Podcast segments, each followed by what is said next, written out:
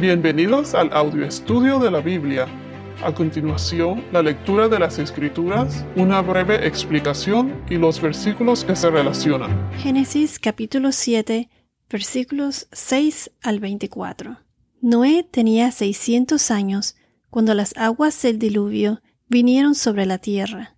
Entonces Noé entró en el arca, y con él sus hijos, su mujer y las mujeres de sus hijos, a causa de las aguas del diluvio, de los animales limpios y de los animales que no son limpios, de las aves y de todo lo que se arrastra sobre la tierra, entraron de dos en dos con Noé en el arca, macho y hembra, como Dios había ordenado a Noé. Aconteció que a los siete días las aguas del diluvio vinieron sobre la tierra, el año 600 de la vida de Noé, el mes segundo, a los 17 días del mes, en ese mismo día se rompieron todas las fuentes del gran abismo, y las compuertas del cielo fueron abiertas. Y cayó la lluvia sobre la tierra por cuarenta días y cuarenta noches. En ese mismo día entró Noé en el arca, con Sem, Cam y Jafet, hijos de Noé, la mujer de Noé y las tres mujeres de sus hijos con ellos. También entró toda fiera según su especie, todo ganado según su especie, todo reptil que se, arrastra, que se arrastra sobre la tierra según su especie, y toda ave según su especie, aves de toda clase. Entraron pues con Noé en el arca de dos en dos de toda carne, en que había aliento de vida. Los que entraron, macho y hembra de toda carne, entraron como Dios se lo había mandado. Después, el Señor cerró la puerta detrás de Noé. Entonces vino el diluvio sobre la tierra por cuarenta días, y las aguas crecieron y alzaron el arca, y ésta se elevó sobre la tierra. Las aguas aumentaron y crecieron mucho sobre la tierra, y el arca flotaba sobre la superficie de las aguas. Las aguas continuaron aumentando más y más sobre la tierra, y fueron cubiertos todos los altos montes que hay debajo de todos los cielos. Las aguas subieron quince codos, 6.75 metros, por encima de los montes, después que habían sido cubiertos y pereció toda carne que se mueve sobre la tierra, aves, ganados, bestias, y todo lo que se mueve sobre la tierra, y todo ser humano. Todo aquello en cuya nariz había aliento de espíritu de vida, todo lo que había sobre la tierra firme murió. El Señor exterminó, pues, todo ser viviente que había sobre la superficie de la tierra, desde el hombre hasta los ganados, los reptiles y las aves del cielo fueron exterminados de la tierra. Solo quedó Noé y los que estaban con él en el arca. Las aguas prevalecieron sobre la tierra ciento cincuenta días. Podemos notar aquí que Noé tenía seiscientos años cuando comenzó a llover. Podemos notar también que en el verso 7 nos dice que Noé entró en el arca y entraron con él sus hijos, su mujer y las mujeres de los hijos. Estos en total eran ocho personas. Lo curioso es que fueron ocho los que entraron en el arca. En el podcast anterior mencionamos eh, el significado de los números. Mencionamos el 7, el número 40, y aquí son ocho. Ocho significa un nuevo comienzo, en inglés es New Beginnings. Entonces, como mencioné, el número 8 representa un nuevo comienzo, un nuevo orden o creación, y el verdadero evento de nacer de nuevo, cuando el hombre es resucitado de entre los muertos a la vida eterna. El número 8 representa resurrección, regeneración. Y 7 más 1 es 8. El número 8 que es justo después del 7, lo que en sí mismo significa el final de algo, el número 7. En inglés es completion, como finalizar, completar. Entonces, el número 8 es asociado con el comienzo de una nueva era o orden. Qué curioso, ¿verdad? Estas ocho personas tendrían un nuevo comienzo después del diluvio. Entonces, así como Noé y su familia entraron al arca, asimismo también los animales, en el versículo 8 y 9, ellos entraron al arca también, de dos en dos, macho y hembra, como Dios había ordenado a Noé. Entonces, lo curioso es que entraron, los animales llegaron y entraron al arca, no que Noé y su familia fueron a buscar a cada animal, a cada especie. Ellos llegaron como Dios los mandó y entraron por sí solos en el arca. Entonces, en el verso número 10 que dice, aconteció que a los siete días las aguas del diluvio vinieron sobre las tierras. Recuerden que Dios les dio siete días de gracia, de preaviso acerca del diluvio a todos siete días de gracia para que se arrepintieran y pudiesen ser salvados. Y con todo y eso, todo el mundo siguió su vida rutinaria y los únicos que se salvaron fueron Noé y su familia. Esas ocho personas. Y entonces, ¿qué pasó después? Como dice aquí, se rompieron todas las fuentes del gran abismo, y las compuertas del cielo fueron abiertas, comenzó a llover entonces. Y como dice en el versículo 12, y cayó la lluvia sobre la tierra por cuarenta días y cuarenta noches. O sea que el ciclo completo duró cuarenta días y cuarenta noches. Aquí vemos el número cuarenta. El ciclo se completó. Dios siempre está en control.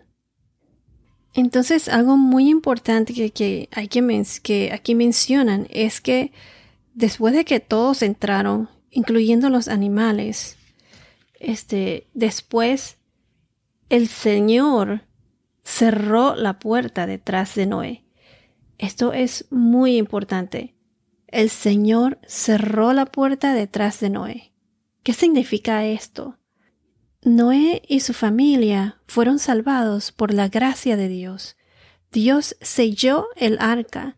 Él fue el que cerró la puerta. El arca fue sellada de las aguas del juicio de Dios. Entonces el Señor, que los guió, ahora cierra la puerta. Se dice que la puerta cerrada simboliza el encierro, la seguridad y el rescate de Dios. Recuerden que este es el arca de salvación. Esta fue el arca de salvación. Fue una intervención humana y divina. Humana porque el hombre construyó el arca y divina porque Dios fue el que proveó, lo selló y proveó la salvación. Él le da instrucciones a Noé para construir y cómo construir el arca. En Génesis 7, versículo 1, dice, El Señor dijo a Noé, entra en el arca en inglés es eh, come. Esa fue como una invitación, la misma invitación que Dios nos da a cada uno de nosotros. Entra en el arca.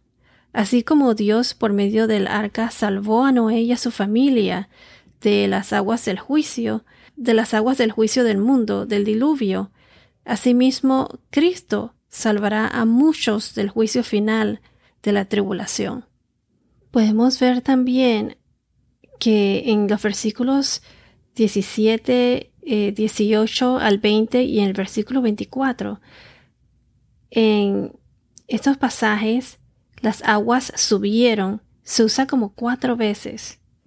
El verbo, se dice que el verbo significa ser fuerte o ser poderoso.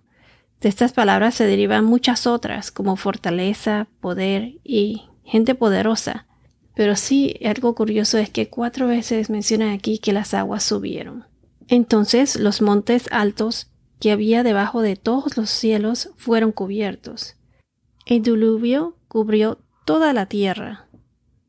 Entonces, sin ninguna excepción, la muerte se extendió sobre toda criatura, toda carne que estaba en la tierra. Todo lo que se movía sobre la tierra murió. En Génesis capítulo 2, versículo 7, nos dice, Entonces el Señor formó al hombre de polvo de la tierra y sopló en su nariz el aliento de vida, y fue el hombre un ser viviente. Y entonces comparándolo aquí con estos capítulos en Génesis 7, eh, versículo 23, el Señor exterminó pues todo ser viviente que había sobre la superficie de la tierra. Entonces solo quedó Noé y los que estaban con él en el arca. Y las aguas prevalecieron sobre la tierra cincuenta días, ciento cincuenta días, que vendré haciendo cinco meses. Lo curioso para mí es que se enfatiza aquí que todo ser viviente sobre la superficie de la tierra fueron eliminados. No se mencionan los que estaban debajo de la tierra. Hmm. He escuchado decir que habían, eh, que se dice que pueden, pudieron haber habido demonios o, seres demónicos debajo de la tierra. Si vamos a Éxodos eh, capítulo 20, versículo 4, que habla de los diez mandamientos, dice específicamente, no te harás ningún ídolo, ni semejanza alguna de lo que está arriba en el cielo, ni abajo en la tierra, ni en las aguas debajo de la tierra. No los adorarás ni los servirás, porque yo, el Señor tu Dios, soy Dios celoso, que castigó la iniquidad de los padres sobre los hijos hasta la tercera y cuarta generación de los que me aborrecen, y muestro misericordia a millares, a los que me aman y guardan mis mandamientos. Esto me deja pensando porque específicamente eh, se dice aquí, dice aquí que no hagan ni un ídolo ni que esté arriba en el cielo, ni abajo en la tierra, ni en las aguas debajo de la tierra.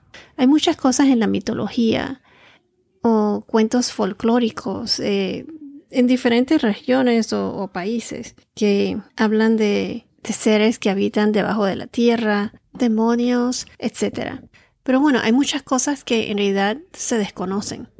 Pero bueno, regresando al tema, la cosa es que ellos estaban viviendo su vida inmoral y perversa hasta que Noé entró en el arca y con el diluvio todos fueron exterminados. Pero antes del diluvio todos fueron prevenidos y ninguno se arrepintió.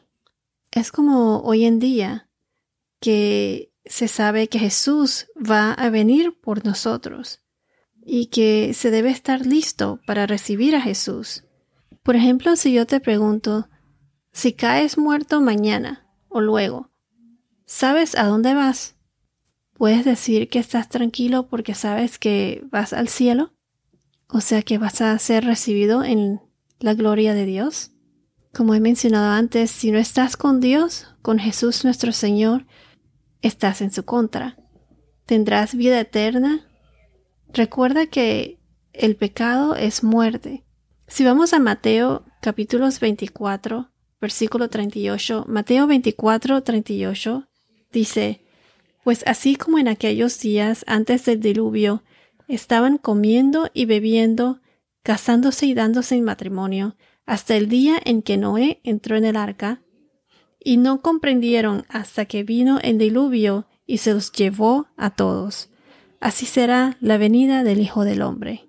Si Jesús se aparece mañana, si la venida de Jesús es mañana o luego, ¿estás preparado para recibirlo? En Lucas capítulo 17 versículos 26 al 27, Lucas 17 versículos 26 y 26 y 27, acerca de la llegada del reino de Dios, dice así, tal como ocurrió en los días de Noé, así será también en los días del Hijo del Hombre. Comían, bebían, se casaban y se daban en casamiento hasta el día en que Noé entró en el arca y vino el diluvio y los destruyó a todos.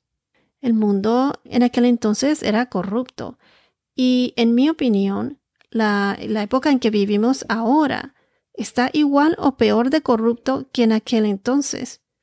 Pero pienso que que ahora tenemos un arma que no tenían en aquella época, la palabra de Dios, la Biblia. Hoy en día pienso que se vive en un mundo incrédulo. Opino que cuando una persona ignora o rechaza la salvación de Cristo, así como lo fue en la época de Noé, que ellos rechazaron al verdadero, al verdadero Dios, este, pues asimismo, para nosotros hoy en día, si ignoramos o rechazamos la salvación de Cristo, para nosotros será la destrucción. Noé construyó el arca y Dios lo salvó. Y así nosotros, si seguimos a Cristo ahora, para nosotros no es el diluvio, sino que será la segunda venida de Jesús y su nuevo reino. Jesús juzgará a los vivos y a los muertos. Jesús afirmó la historia de los días de Noé cuando comparó esos días con los últimos días, como en Mateo 24, 37 eh, y 38, o en Lucas 17, 26, 27.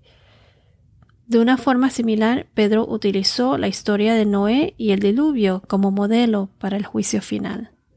Si vamos a la primera carta de Pedro, capítulo 3, versículos 18 al 20. Primera carta de Pedro, capítulo 3, versículos 18 al 20. Dice, porque también Cristo murió por los pecados una sola vez, el justo por los injustos, para llevarnos a Dios, muerto en la carne, pero vivificado en el Espíritu. En el Espíritu también fue y predicó a los espíritus encarcelados, quienes en otro tiempo fueron desobedientes cuando la paciencia de Dios esperaba en los días de Noé, durante la construcción del arca, en la cual unos pocos, es decir, ocho personas, fueron salvadas por medio del agua. Y finalizaremos con la segunda carta de Pedro, capítulo 2, versículo 5. Aquí Pedro hablaba de los profetas y maestros falsos. Dice así, tampoco perdonó al mundo antiguo, sino que guardó a Noé, un predicador de justicia, con otros siete, cuando trajo el diluvio sobre el mundo de los impíos. Bueno, esto es todo por ahora. Que tengas un día muy bendecido y hasta la próxima.